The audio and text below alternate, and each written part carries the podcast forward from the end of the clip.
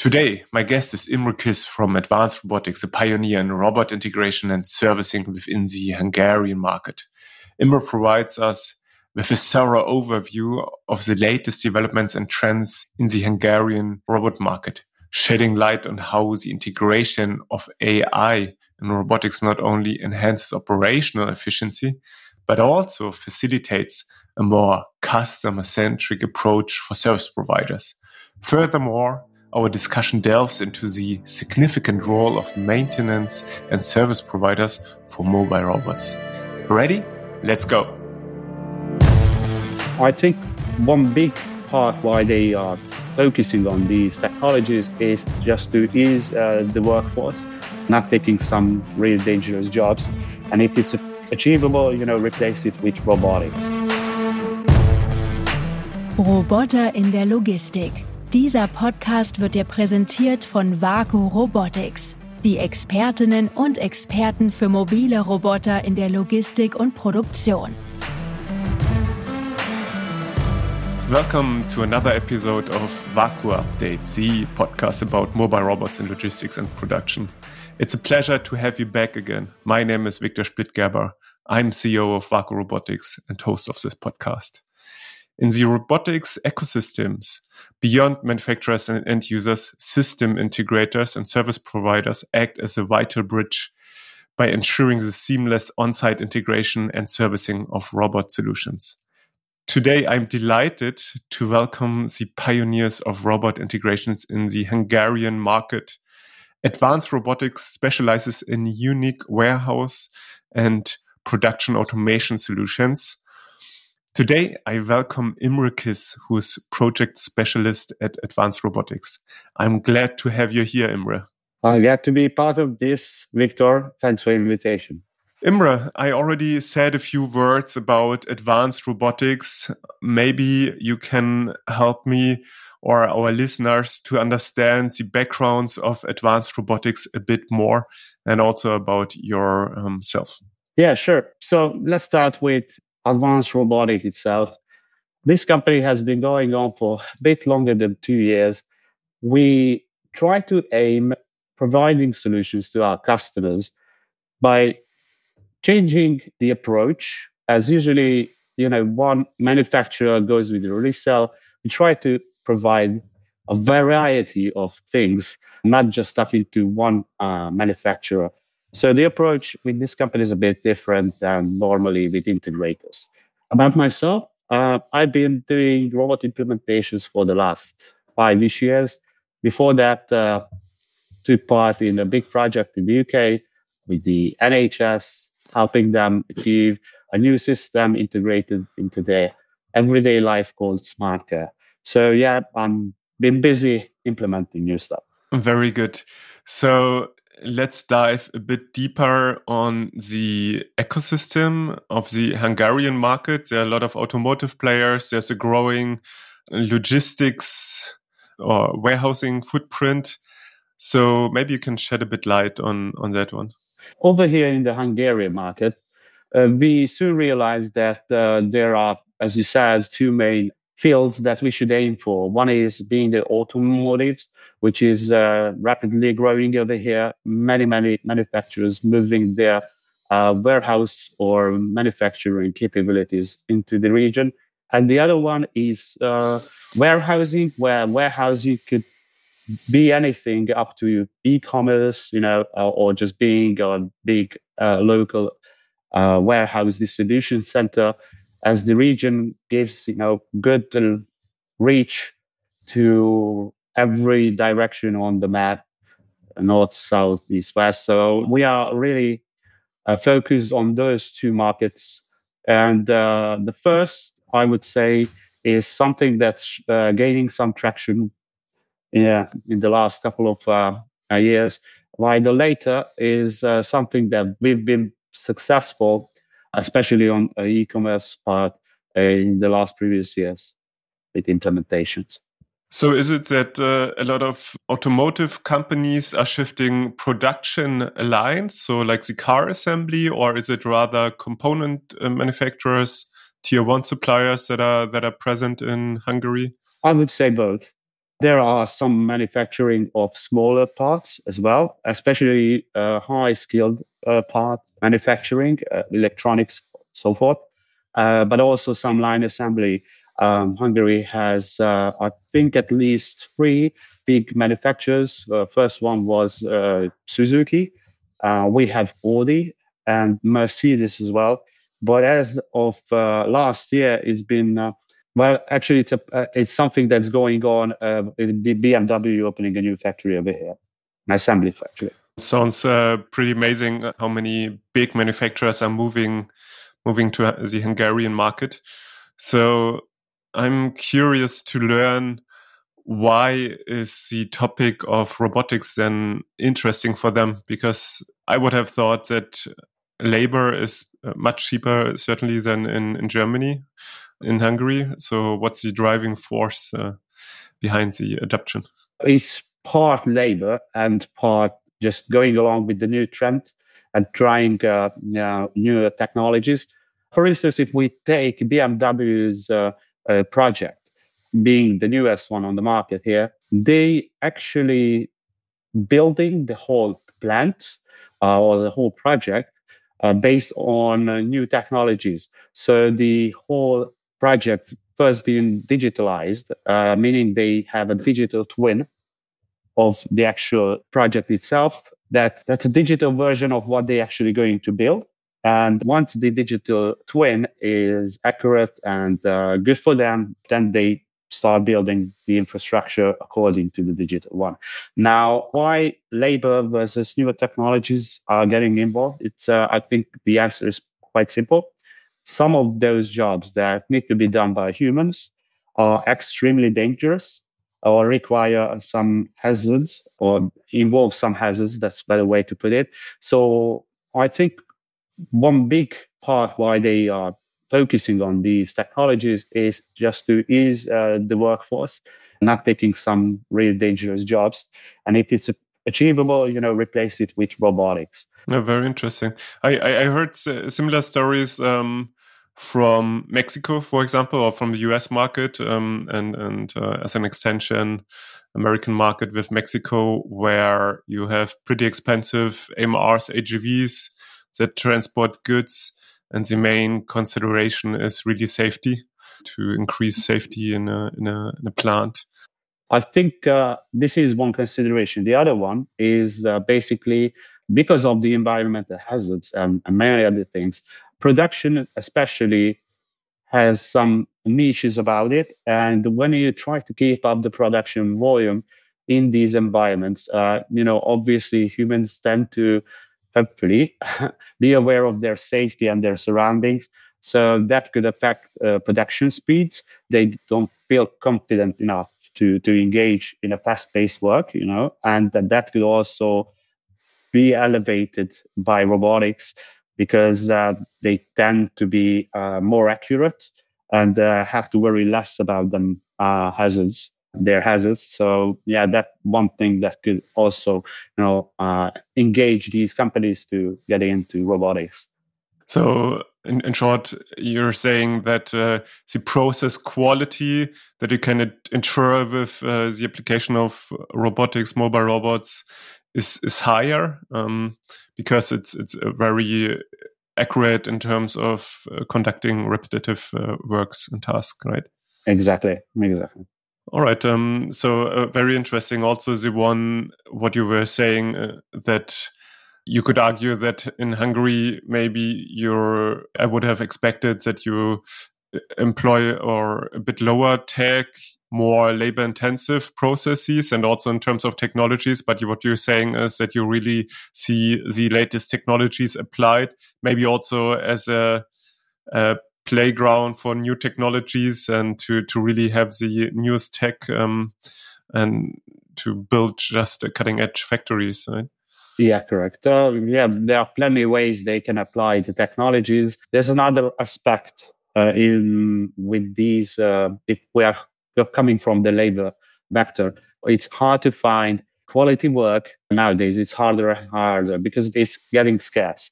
And uh, some of these technologies aim to lift the gap and enhance less qualified workforce to deliver same quality work as someone more qualified would do. So yeah, it's human error that we are trying to get rid of as much as possible. Yes, it's an interesting aspect uh, to tap into your a source of workers that you otherwise couldn't employ in your in factory just because of their skill set. And so by employing robots or de deploying robots, you can also engage uh, more of the of the existing workforce, even though they may, might be less skilled or less experienced. You can put a robot at their side, and then they can do just the same work, uh, basically, as a very experienced, skilled worker. Yeah, correct. Absolutely. We actually been in one of those projects where delivering the system opened up possibilities for the employer or, or our customer to select the workforce more in a bit with a higher skill cap, if you like, and uh, employ a tiny bit less than uh, than normally, but the skill force knowledge or uh, actually their lack of knowledge would be balanced out by the system. As the system was designed, they have less chance uh, to to make mistakes and delays. Interesting. I guess it's uh, something that I definitely also know from many pitches of uh, warehouse automation companies where they say, okay, like we have a very simple user interface that guides any worker through the process. You can teach them to do the picking basically in a, in a few hours because it's it's a guided process, help with pictures and because in, in, warehousing you have this uh, very quick turnover. You have those peak seasons where you have seasonal workers coming in only for a few days or weeks um, helping out. So um, that is an important aspect, but I wasn't aware that this is also an aspect for manufacturing. Yeah, especially nowadays, I think with the labor market shifting, you know, we have uh, many, many new people coming from abroad or just living over here. As a result, you know, everybody is looking for ways to enhance how they can introduce new workers into their uh, manufacturing or warehousing operations. These systems, these robotic systems, definitely help out a lot with that, uh, making it a lot faster. Yeah, yeah, very interesting aspect. Also, um, very different note saying, "Hey, how can we leverage the uh, people that we have in a way that they're really working um, productive and, and, and, that you can really um, help them find a job, basically." looking a bit um, into the future of the Hungarian market and your role as advanced robotics, uh, where do you see yourself? Which direction is it taking? I think uh, we have a solid standing right now. We aim to be one in the region or the first in the region to cover many aspects of uh, implementations, robotics, and, and so forth. So we try to be as open as possible to every new direction that we can uh, go and work. Also, we try to provide to our customers tailored version uh, directly tailored version of these uh, systems, these technologies to them. So we are not trying to force ourselves into corner. We try to provide as much as uh, uh, possible on the market. So in the in the upcoming years, I think yeah, our presence is keep growing. We have some really interesting collaborations coming and uh, some really interesting technologies uh, joining forces with us. So we are we are really positive on the future and our presence on the market. Yeah. So let's uh, double click on your portfolio of, of partners. You already mentioned that you differentiate yourself also by offering basically the best solution on the market. That's what I understand. And looking at the hardware side, uh, so really the robot providers, with whom are you partnering at the moment and for what reasons? Uh, yeah, uh, so we try to cover every direction on this market, but a few names that I would like to list here. First would be OPEX. OPEX is a huge US company. Their presence uh, in Europe hasn't been uh, that high. Uh, recently, we teamed up last year with them. That's a huge thing for us as their experience and their products are something new and fresh we can provide to the market. And there's a really close collaboration between our company and theirs. OPEX Solutions are well, well uh, introduced into the US and uh, the Pacific markets, especially. So being able to be partner for them in Europe is something huge that we, we really love. Can you provide quickly uh, a quick overview what uh, kind of solution OPEX provides? Yeah, so there are multiple, but basically they have systems for sorting. They have, uh, well, the quick uh, sure sort. That's the name of their sorting solutions. Uh, think about uh, post offices or small package deliveries where you have a conveyor line that grabs all the items that needs to be sorted and within seconds this system is able to separate it into orders as they come in up to i think uh, 40 80 some at the same time. These are also using robots inside for sorting.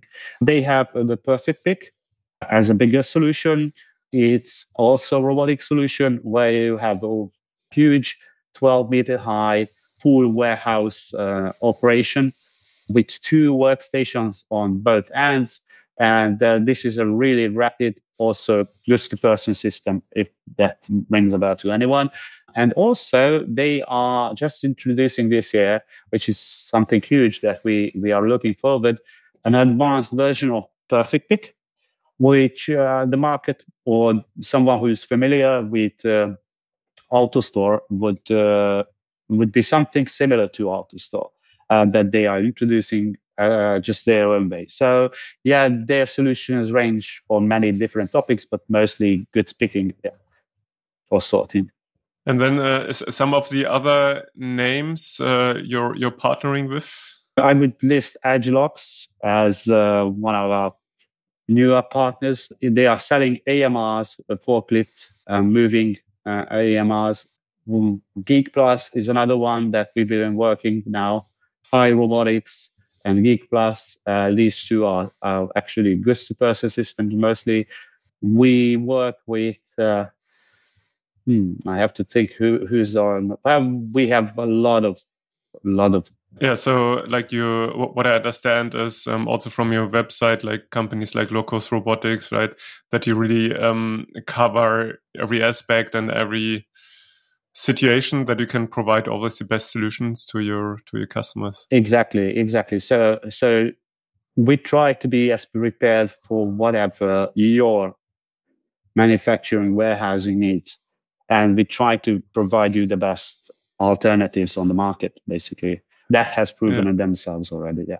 From what I can see, and also, of course, uh, from our partnership, what's interesting is that you go one step further uh, by not only looking for different hardware partners for different solution providers, but also on the IT side, helping to integrate and manage all those uh, various uh, solutions. So maybe you can help us a bit to understand your strategy and also your partners there.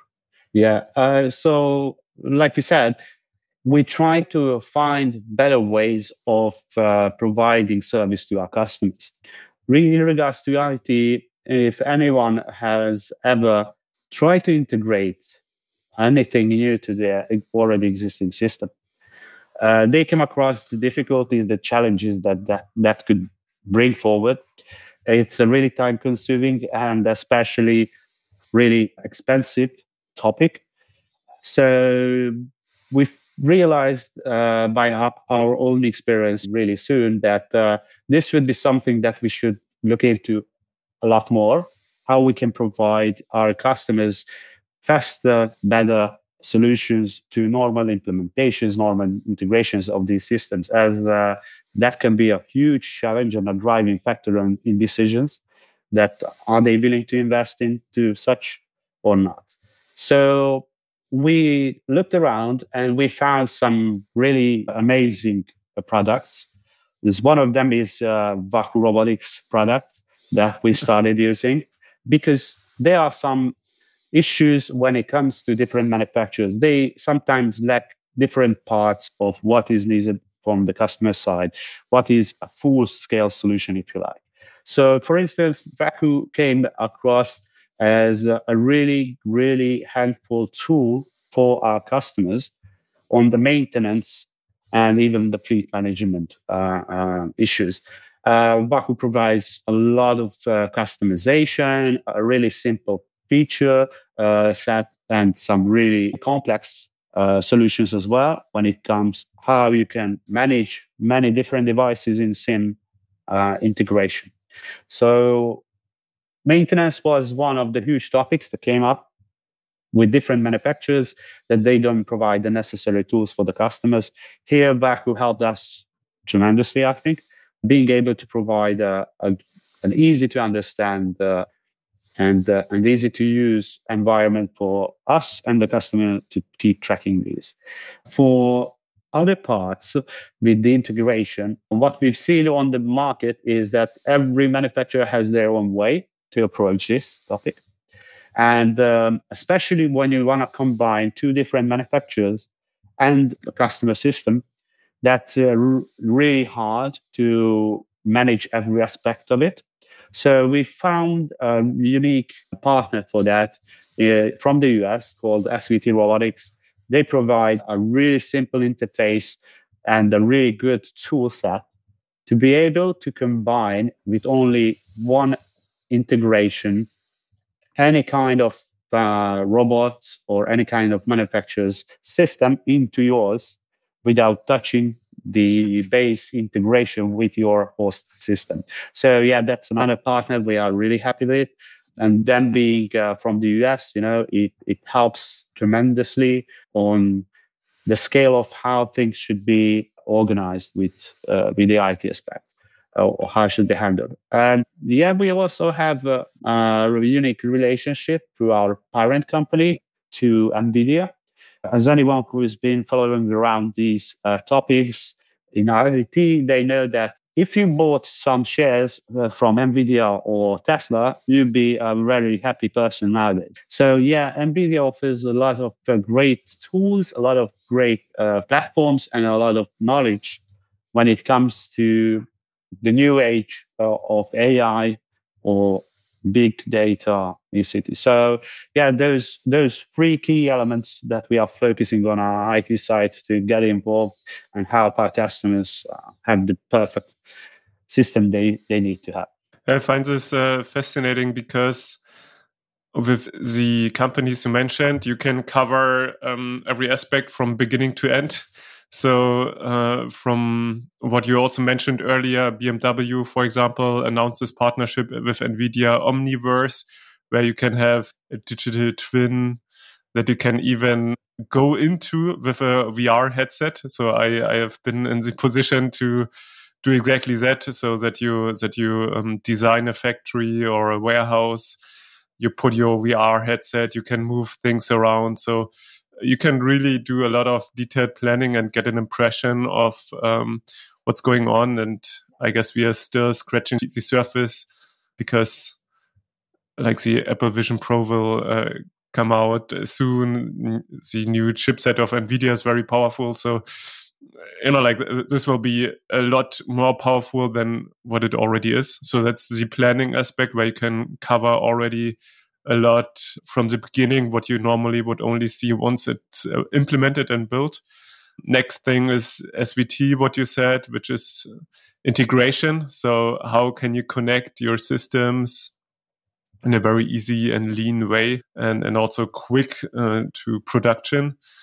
Um, and, and the last aspect, of course, you know, like we're happy to, to partner with you, which is then once it's up and running, how can you service and maintain your robots? And it's very surprising, uh, that, yeah, most of the vendors, or if not all, are very manual on, on that side. So like providing you with a PDF file and, and that's it. And, and otherwise giving very little digital help in a, in a otherwise very digitalized uh, product world. Um, so yeah, for, with that, covering the whole journey from planning, implementation to operation um, with with your uh, partners there. Yeah, um, it's interesting that you mentioned uh, the augmented reality one uh, of NVIDIA. Uh, if anyone uh, uh, follows their work, uh, the last the GTC, where they introduced their newer graphics or, or um, the Grace Hopper, actually, it's not just graphics. Won't go into detail in that, but long story short, uh, if you watch the presentation of uh, the CEO, the last bit is about the Omniverse that you mentioned and the BMW factory. Now, that factory uh, was the factory that I was talking about earlier, the BMW factory here in Hungary. So, yes, that's, uh, that's an interesting connection there. What we see here is that, yes, uh, these technologies are keep advancing in ways that people don't understand or realize right now, but there are so many great things about them. Uh, we, we take, for instance, uh, the augmented reality, any change before it's happening in real life. You can do it and simulate it in these platforms, giving you just a bit of uh, heads up what will be the cost, the impacted things with that change. So yeah, there are huge potentials in all of these, as you said, and uh, just need to make sure that you keep your finger on the pulse here. Yeah. I just uh, recently saw a video on NVIDIA and they have this platform that they're working on, which should provide uh, yeah, a platform to develop general purpose uh, robots. So what I mean is that they showed videos uh, or demonstrations of their software capabilities where they use the exact same software and that can run wheeled robots, legged robots with two legs, three legs, four legs, and all on the with the same algorithm. Um, which is amazing if you think about it. If you look around today, you have those very specialized um, companies, one having uh, wheeled robots, the next one having humanoid robot, another one having a quadruped, so like this dogs. Um, all, of course, very, very different software. And now you have a company and uh, like NVIDIA, which has a lot of firepower that comes up with an algorithm that can yeah, run, operate um, any robot basically. And then they have this very powerful simulation environment where you can train those algorithms to do um, different tasks. So, so, putting both together, you can really um, quickly see how they manage or help basically the robot ecosystem rapidly uh, coming up with new solutions that getting much better because the platform is, is helping so much in, in robot development. Yeah, absolutely, absolutely agree here. Uh, also, what someone should take into consideration when approaching this topic that if you are a manufacturer of robotics, doesn't matter um, which type, as you mentioned before, R&D is, is a huge part of your budget. So, you know, producing the needed technology or the cutting edge one.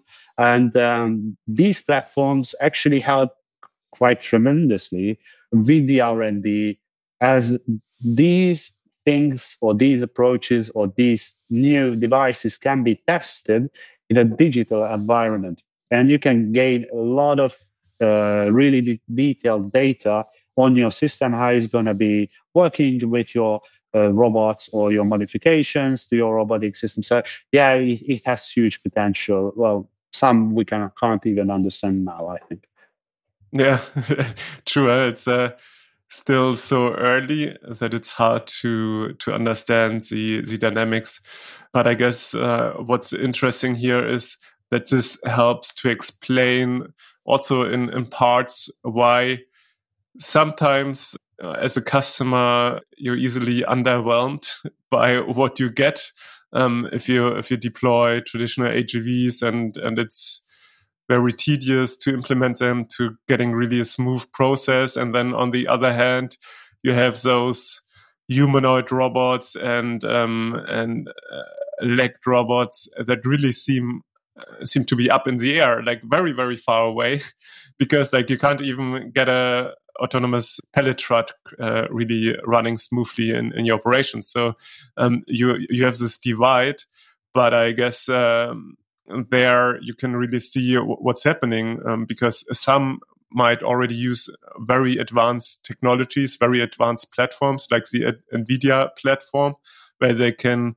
iterate much quicker, develop much quicker, train and test uh, robots in, in, in a scaled up way. Um, because if you need to test like in real world, you can only test one or two robots at best. Um, but if you do it in a simulation, you can easily test uh, a few thousand robots in parallel easily and, and train them. So uh, I guess it's uh, interesting to, to understand really how much um, this technology really drives some of the newer developments that we are seeing. Absolutely agree here. Uh, yeah, well, I think uh, it's uh, for the ordinary people or someone who is not really into the topic of uh, AI.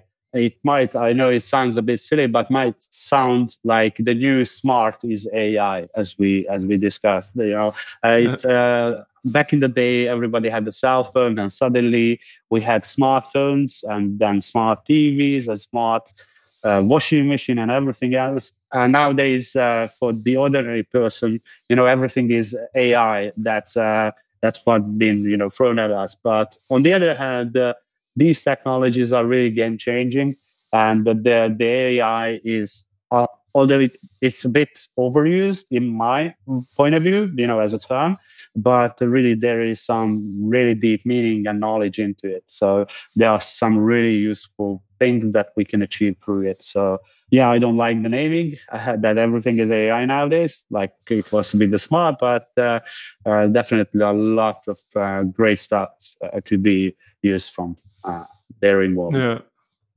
Yeah, absolutely. I mean, if we look alone at our um, service and maintenance tool, you can easily see where it's going. It's not just voice assisted, um, so that you're really guided by a person because you can easily generate um, language even if it is a situation that you haven't seen before. And then you can also easily understand how you could uh, use something like a vision or like a VR headset where you blend reality with um, virtual informations like a screen and um, and using AI in that realm to to really go through your database of cases in the past. Um, how you solved situations. And if you train your new technicians, you just give them a VR headset and they are guided with um, yeah, voice and also visual um, markers through a whole maintenance. And you can train them as quickly as you can train worker today on fulfillment. Um, but maintaining, servicing a robot is much harder. It requires much more knowledge. But um, like this is at least the direction that we are taking and seeing that that you can also yeah, train people much quicker and you also need to because uh, when you um, grow every year like 40 50% your footprint you need also new people that do uh, maintenance and servicing otherwise your robots are not running in like um, and regardless, you need those people inside your own company as an end user, but also as a as a service provider. You of course uh, um, need to train uh, those people. Yeah, absolutely. Something that we are keeping an eye on is uh, actually what you just uh, mentioned here with the training. Uh, I think there's a huge potential in, in training newer employees. Uh, if uh, this is something that you build on purpose with the with the with the idea of letting anyone jumping into your uh, role that you just uh, fulfilled with them. Uh, train as quick as possible. I mean, nowadays, chatbots or uh, knowledge base building chatbots that you can interact with.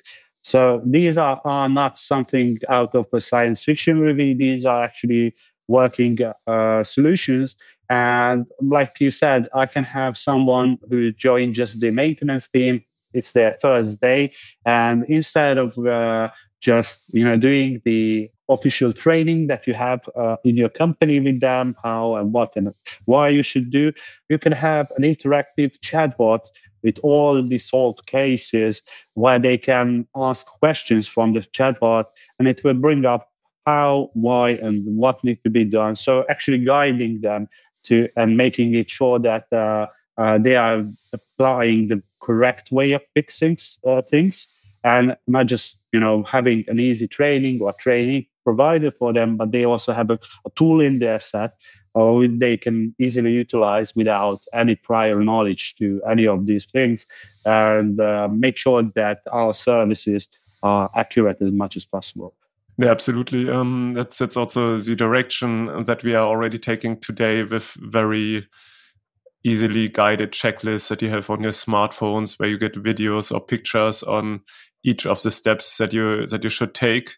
And I guess um, some users really underestimate that they are also asked to do some of the tasks. You can't outsource every uh, single task to, to a system integrator like like you guys, but uh, you know, like some of the tasks. Um, uh, you have an operator who, who really is uh, like there on a daily basis and runs a, a fleet because you have like even though you have maybe 50 robots or so you need one person who takes care of the fleet and i guess that's that's a bit a, a role that is still underestimated and, and, and Absolutely, you're absolutely right with that. Uh, we had this experience in the past that com- customers, yeah, sometimes they just overlook of uh, their role and how to you know, uh, not lose the warranty in some cases with these systems they they actually buy. So it uh, in terms like think about like a car. You know, you buy a car, but if you don't uh, follow the rules of or how it should be used, you know, and you wreck it and you take it back to the shop, uh, maybe the the garage will just say to you, "Hey, I understand that we didn't tell you 23 times that you shouldn't do this, but because of you haven't you know acknowledged that uh, uh, this should not be done. We cannot uh, you know do the warranty on this. So yeah, like uh, for instance, Waku is really a great tool to provide not just for ourselves but for the customer itself a list of things that they need to attend to, even if they have uh, acknowledged and everything uh, sometimes it just gets lost, you know, that there's so much new information. So they won't be really focusing on having someone like an operator, as you mentioned, go through the daily checklist that they need to do in order to keep the system up and running and, and keep the warranty, uh, you know, intact. Uh, we try to provide as much as we could, but some uh, involvement is needed from the other side as well. So yeah, WAKU is a great tool for that. Yeah. That's a like like the warranty aspect as a as a as a huge one, obviously.